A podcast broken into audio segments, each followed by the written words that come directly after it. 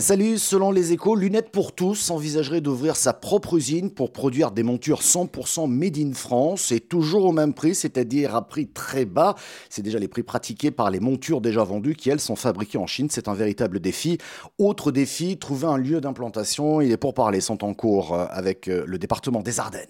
Le troisième armateur mondial, le groupe marseillais CMA-CGM, a repris 51% de colis privés basés à Aix-en-Provence. Une diversification pour le groupe spécialisé dans le transport maritime qui se lance ainsi dans la livraison du dernier kilomètre avec colis privé. Colis privé qui, je vous le rappelle, est spécialiste des livraisons de petits colis chez les particuliers. Colis privé, c'est 550 salariés, un réseau de 3300 livreurs, 4 hubs de tri et 110 agences régionales. Angers et Guétari succèdent à Annecy et Peltre dans cette troisième édition du classement des villes et villages où il fait bon vivre. Angers, troisième de l'édition précédente, prend la première place qui était occupée jusqu'à présent par Annecy.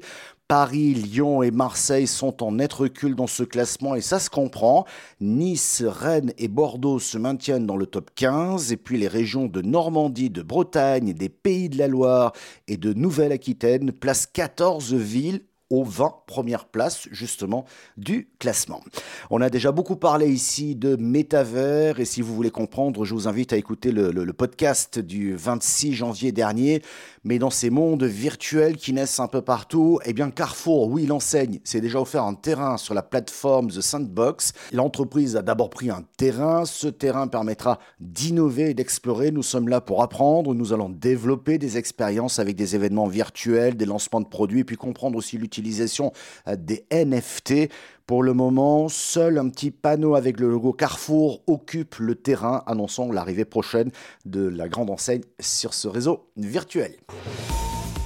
Wizamo, le premier cargo à voile gonflable, sera testé en pleine mer fin 2022. Ce navire conçu par Michelin permettra une économie de fuel de 20%, mais aussi une réduction significative des émissions de CO2.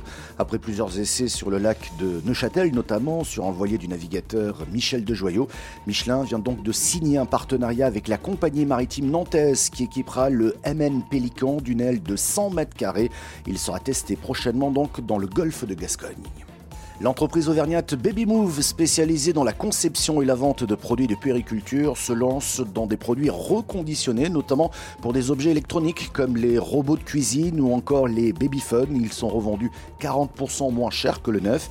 Il s'agit de franchir un pas supplémentaire dans notre démarche de limitation de nos impacts et d'économie circulaire, précise l'entreprise, qui est basée à Clermont-Ferrand, qui emploie 120 personnes, qui a réalisé 55 millions d'euros de chiffre d'affaires en 2020 et pour 2021, la croissance sera certainement à deux chiffres. Merci d'avoir suivi ce podcast. Bonne journée.